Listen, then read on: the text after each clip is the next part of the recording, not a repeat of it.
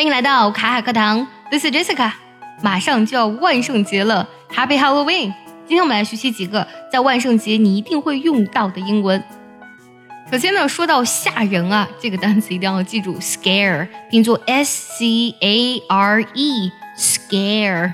这个单词呢，可以做动词，也可以做名词。那么做动词去讲的，比如说你吓到某人，把某人吓死了、吓坏了，你可以说 You scared me to death。想要获取更多学习资源，可以微信搜索“卡卡课堂”，回复“礼包”两个字，就可以收到我们送给你的大礼包喽。你把我可快吓死了，这里呢做的是动词。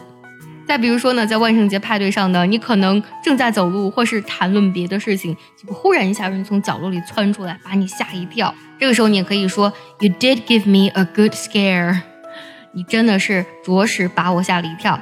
Did 这里呢是加强语气的，去强调的，哎，你真真正正的是把我吓坏了。万圣节的化妆舞会呢，啊，有的人的装扮呢真的是非常的吓人，真的是很契合这个节日的氛围啊。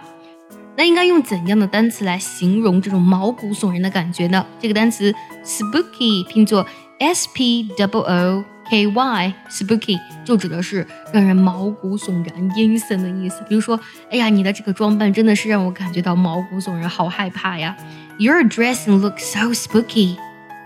在万圣节的化妆舞会上呢，我们都会看到装扮成各种各样角色的人啊。那比如说呢，呃，最经典的就是装扮成这个吸血鬼啊，还有僵尸。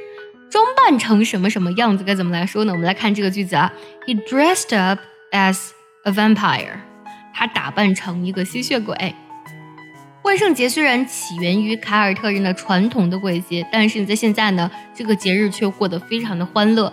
在这个节日来临的时候呢，小孩都会装扮成各种各样可爱的鬼怪，然后逐家逐户的去敲门，trick or treat，不给糖就捣乱。而且每年呢，西方的人呢都会花大量的时间和精力呢，仔细去想今年的万圣节舞会该穿什么呢？